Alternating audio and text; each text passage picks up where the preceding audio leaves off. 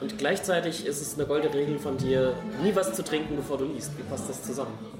Es ist ganz einfach. Wenn ich lese, fange ich an zu lallen, dann bin ich unkonzentrierter, dann. Ähm, oh nein, wenn ich lese, habe ich gesagt, oder? Okay. Es setzt schon ein. Ähm, es setzt schon ein, der Rum ist hervorragend.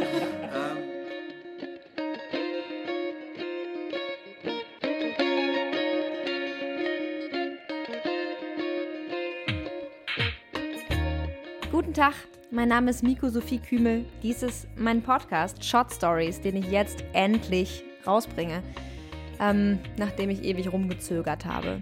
Short Stories ist ein Literaturpodcast, aber jetzt bitte nicht gleich wegrennen. Ähm, ja, ich bin Autorin und ja, ich weiß, jeder Zweite ungefähr in Berlin ist Autor oder bezeichnet sich als ein solcher oder eine solche.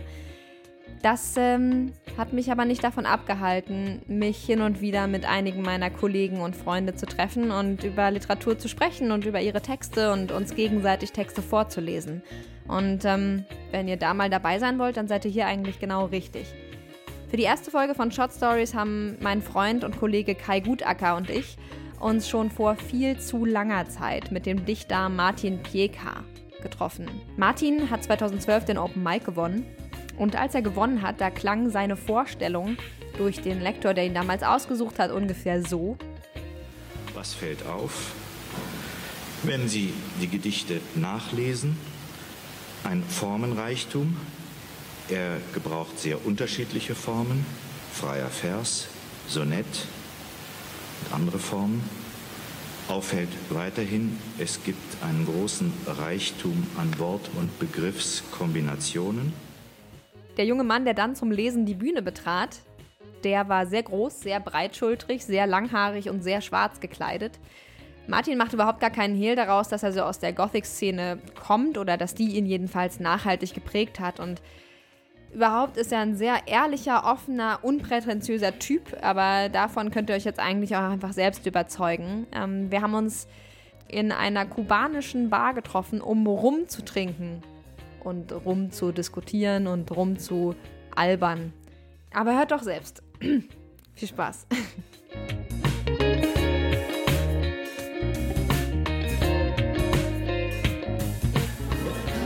Einen großen einen Papa, also einen Vierer. Ja, drei davon, oder? drei insgesamt, ja. Jeder ein. Okay. Das Noch als Nachsatz, nicht alle drei für dich. Bitte, bitte äh, nicht für jeden drei, genau. Ja, ja. Das wäre Nicht? Ich das nicht? Noch nicht, okay. Donald Trump sagte, I know words, I have the best words. Bastard 1, Sprachkenntnis. Ich fühle mich so Bastard, wenn ich spreche, weil Worte viel zu dichte Nebel zahnen. Selbst meine eigene Zunge zu erahnen, ist schwer, klingt sie, als wenn ich sie mir bräche. Wir wissen, wie es tickt in der Grammatikverkleidung, dieses Ausfallsuhrwerk mit den Regeln gegen Regeln, unser Kit, der bröckelt, wir empfangen ihn nur schattig. Versuche zu verstehen, woran man leidet, verenden schlicht an deiner Sprachbarriere, weil du von einem Wortschatz eingekleidet, mit welchem weder du noch ich verwandt sind. Zungenspiele, bloße Sprachaffäre? Es gibt kein Wort, das mich jemals verstand. Weil ich dich noch gar nicht so oft lesen, lesen gehört habe, aber den, also den Bastard-Zyklus liest du ja schon recht lange, oder? Äh, äh, jetzt wieder. Ich habe so zwei Jahre lang gar nicht gelesen, weil man es irgendwann selber nicht mehr hören kann. Ja. So, man braucht auch eine neue positive Beziehung zu den Gedichten. Ich glaube, die kriegt man auch dadurch, dass man mal Abstand nimmt. Also ich habe die auch bewusst nicht gelesen eine Zeit lang, weil es mir halt auch einfach selbst auf den Sack ging. So, wenn die eigenen Gedichte einen nicht mehr überraschen können, dann hat man sie zu häufig gelesen. In, in, in, bei, bei Prosa ist das immer irgendwie so. Leute lesen immer aus dem aktuellen Roman und die älteren Sachen sind immer so verschwunden. Aber bei Lyrik ist es ja eine ganz andere Sache. So, die Gedichtbände vorher verschwinden ja nicht. Und die Gedichte sind deswegen nicht schlecht, alt, passé oder abgelaufen. Also du hattest jetzt, als du sie dir wieder äh, angeeignet hast oder sie zum Lesen dir wieder rausgenommen hast, auch nicht irgendwie... Also man entwickelt sich doch schon weiter, oder? Oder hat man nicht das Gefühl, du, da ist das wie eine andere Phase? Oder wie ist das? Ja, schon. Also Bastard war anders als jetzt zu schreiben, aber ähm, man darf sich für diese alte Phase halt auch nicht schämen, habe ich das Gefühl. Also das ist immer so eine ganz schwierige Sache. Ich habe immer noch einen Bezug zu den Gedichten. Ich kenne die Gedichte immer noch, auch wenn ich mich, wenn ich lange eins nicht gelesen habe, selbst damit überraschen kann, was ich da angestellt habe oder getan habe. Ähm, heißt es nicht, dass sie mir irgendwie fremd oder peinlich werden, sondern es ist vielleicht auch ganz gut, wenn sie mir mal wieder ein bisschen unbekannter werden, aber ja, sind halt ältere Gedichte, aber deswegen sind sie noch lange nicht schlecht. Also wenn ich mich für ein Gedicht schämen muss, dann muss ich mich nicht irgendwie fünf Jahre später dafür schämen, sondern weiß ich, dann hätte ich mich auch in dem Moment schon schämen können. Und das ist dann, das ist dann irgendwie eher ein Ausschlusskriterium, aber so an sich bin ich immer noch auf einem sehr, sehr guten äh, Gleis mit meinen Gedichten. Auf, auf deiner äh, Webseite hast du was davon geschrieben, dass, die, dass das Dichten generell dich dir selber auch so ein bisschen näher bringt oder dich selbst mehr kennenlernst darüber. Würdest du das immer noch sagen oder ist das ein noch nicht up-to-date gestellter Fakt auf deiner Webseite?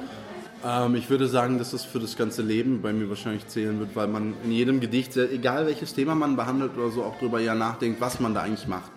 Ob das jetzt nur sprachlich ist, ob das formal ist, ob das vom Thema her ist. Äh, und ich versuche das natürlich immer irgendwie zusammenzubringen, all diese Ebenen und vielleicht auch noch andere, die mir gar nicht bewusst sind dabei. Aber ähm, was wichtig ist, dass es immer eine Arbeit am Selbst ist, wie ich in dem einen Gedicht gesagt habe. Äh, nur weil man immer Gedichte schreibt, heißt es das nicht, dass man immer dasselbe macht, aber man arbeitet immer am Selbst.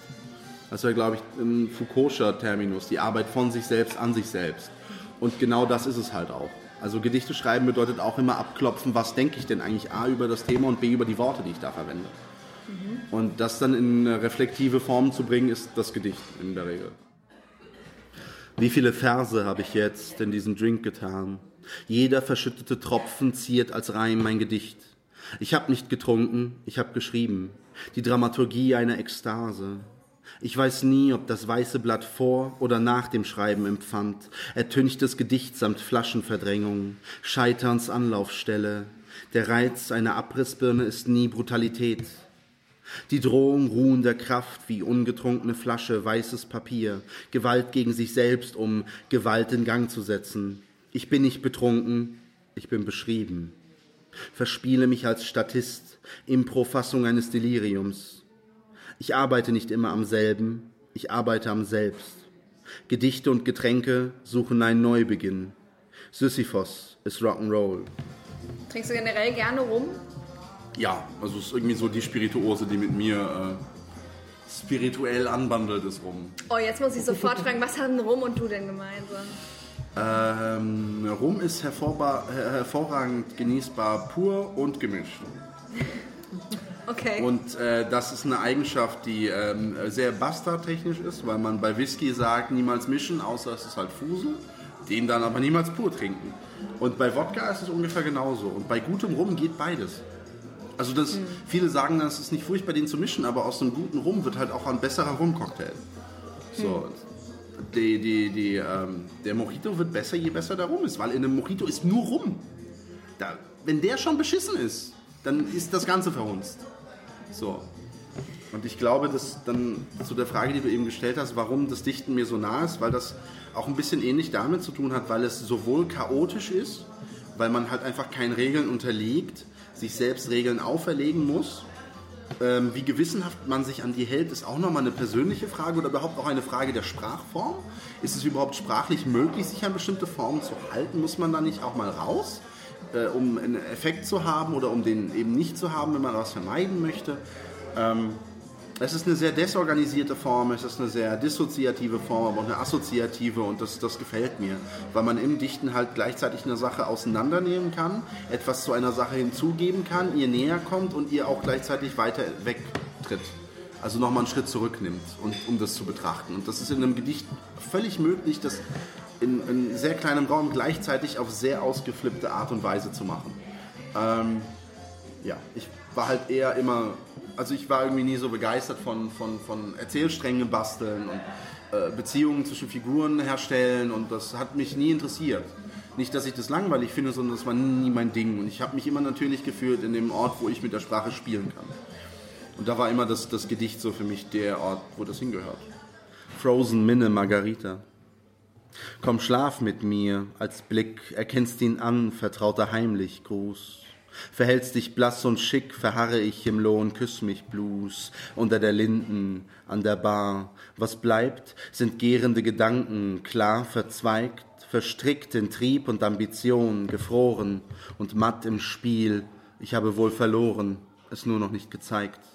Ein Bote ist die Neige, in die du meine grauen Zellen spannst und diese Herzensschweige Minute provozierst, mir zeigen kannst, dir wohnt kein ungefickter Geist mehr inne. Als Gegensang betreiben wir die Minne, die Minne-Torheit, Minne-Paradox, verwundert wegen der Elektroschocks in unser beider Sinne. Zeig her, den Mund wie Feuer, Stein und Zunder, geschürzt und geschützt, betrunken und auweia, wir haben uns an uns zu weit erhitzt. Pass auf, bevor ich wieder nach dir schaue und Tandaradai, oh Tandaradai, wer postet oder zwitschert, obsolet, da jener keiner unseren Tanz versteht, geht er so schnell vorbei. Mit deinem klirrenden Lächeln, ich seh, versuchst du nicht zu betten, was nicht zu ketten ist. Mit holden Eiswürfeln im Dekolleté versuchst du nicht zu retten, was nicht zu retten ist. Komm, lass mein Lied einen Teil deines Körpers sein.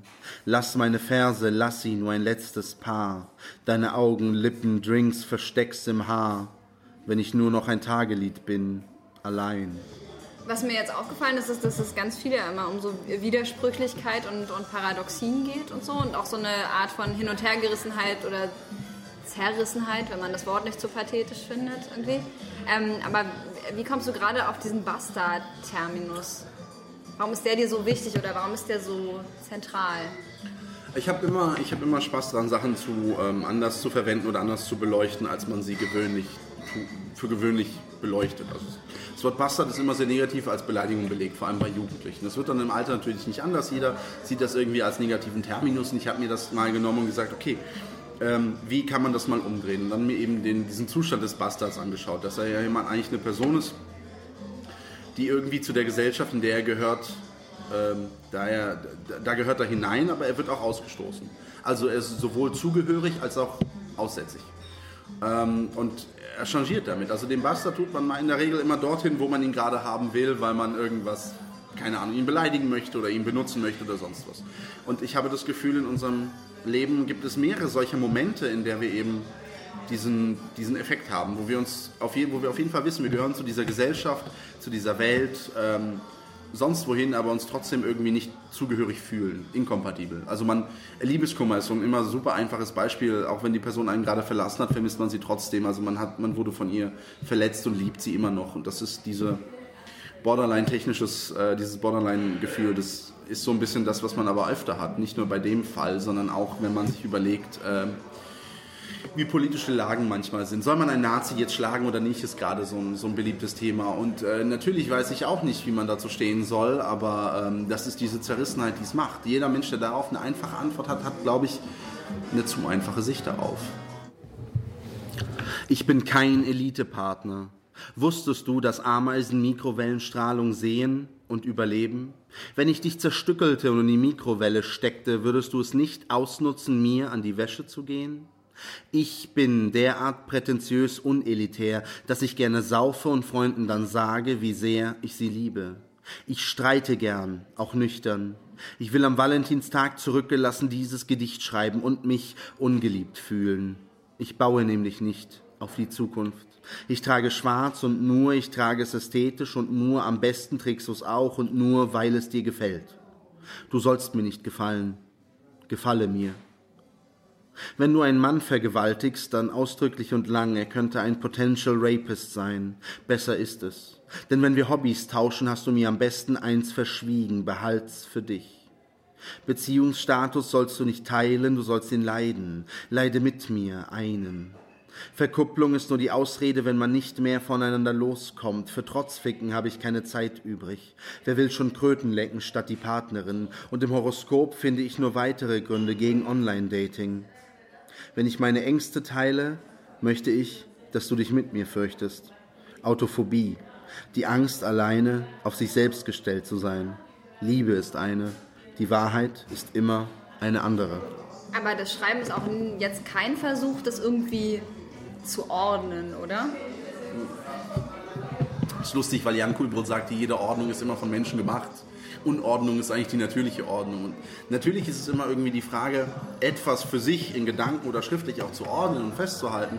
Ähm, aber ich möchte halt nicht Kategorien festlegen, in die ich das, wie, wie Aristoteles, als er die Welt beschrieben hat, eingeteilt hat, wie, wie das wohin gehört oder, oder ähm, Kategorien wie bei Kant oder sonst wie. Also es geht nicht darum, wenn, selbst wenn man es ordnet, geht es nicht darum, etwas zu bestimmen, sondern eher sich selbst zu verorten in, in dem Thema, dem Themengebiet, in dem, eine Haltung einzunehmen. Ich glaube, das ist auch das, was Lyrik politisch machen kann, wenn man eine Haltung einnimmt gegenüber etwas an die Phalanx des Widerstands oder wer Freiheit beschwört, der hat sie doch nicht mehr alle. Eine Person ist keine Person, ist ein Widerstand. Komm mal los von deinem Gleichstand, das ist doch langweilig und kummerlos. Gehst du hier lang, gehst du da lang und bewusst nicht. Gegen die Phalanx, gegen meine Phalanx, los. Ich bin dein Wider, deine Wand, rennen gegen mich an und immer, immer wieder und manchmal ein Aufprall im Versuch. Wenn wir uns nicht anvisiert aneinander wetzen, werden wir noch toll.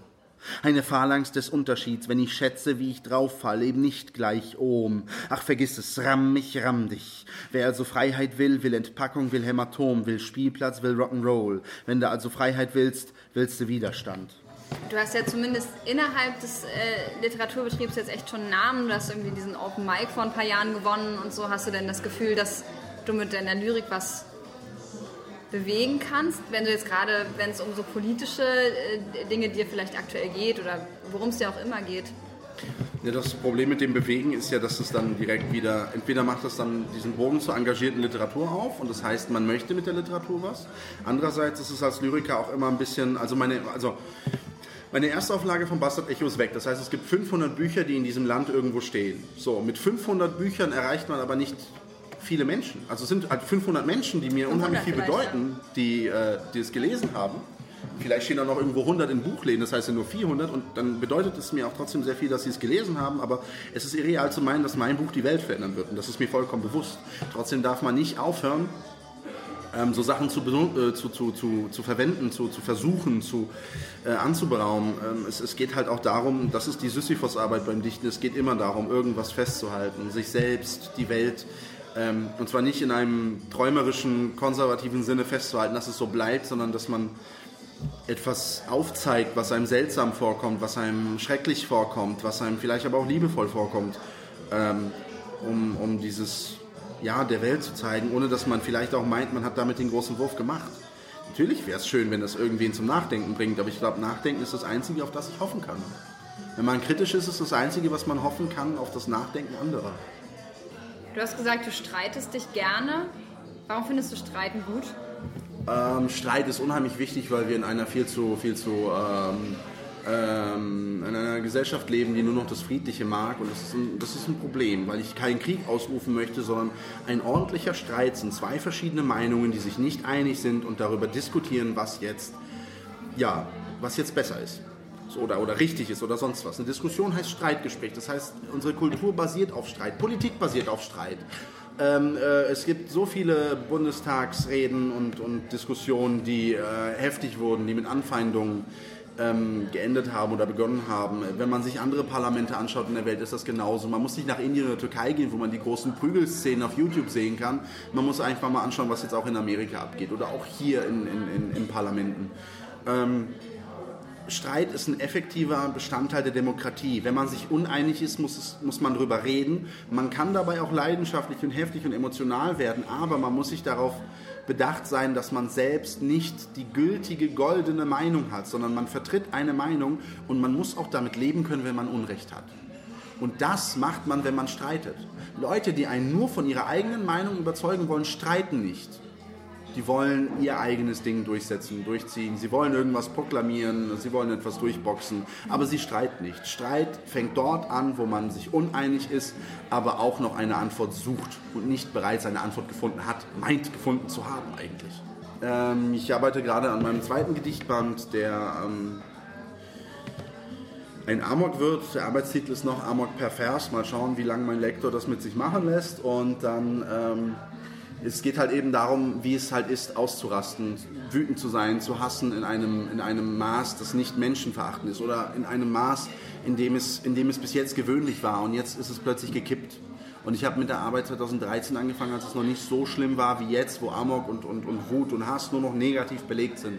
Und das ist auch ein ganz wichtiger Aspekt in der demokratischen Kultur. Ich muss jemanden hassen dürfen, aber das heißt nicht, dass ich anfange, ihn umzubringen, äh, ihn zu vernichten. Und ich rede davon auch nicht von Rassismus, sondern ich rede von Leuten, die nach der Rolltreppe direkt stehen bleiben vor mir. Diese Menschen hasse ich. Und ich finde, ich habe ein Recht, diese Menschen hassen zu dürfen. Ich habe nicht das Recht, ihnen den Schädel einzuschlagen, was sie das tun. Ich habe aber das Recht, mir das zu wünschen. Sehr gut, danke schön. Prost. Das ich. Anstoßbild. Wir sind zu schnell für die Fotografin. Ja. Ich durfte die Nimm, das, nimm die Kappe vom Eugen. Stimmt, stimmt, ich habe mich so eingepackt. Klassiker.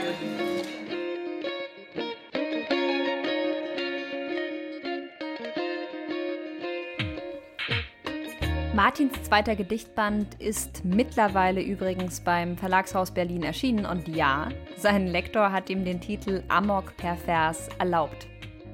Ich hoffe, die Podcast-Folge hat euch gefallen. Wenn ihr gerne eines dieser Amok per Vers Bücher gewinnen wollt, der Verlag hat mir netterweise eins zum Verlosen äh, zur Verfügung gestellt. Das heißt, lasst doch eine Rezension da und unter allen Rezensenten verlose ich dann bis, ähm, sagen wir mal, Ende Mai, bis zur nächsten Folge, ein Buch von Martin Pierka. Ich würde mich auf jeden Fall freuen, wenn wir uns wiederhören oder ihr mich wiederhört und ich euch dann lese oder so. Die nächste Folge Short Stories kommt also Ende Mai und äh, die Gästin wird eine Autorin sein, die mir ganz besonders am Herzen liegt. Äh, nicht nur, aber auch wegen ihres bezaubernden tirolerischen Akzents. Bis dahin. Ciao.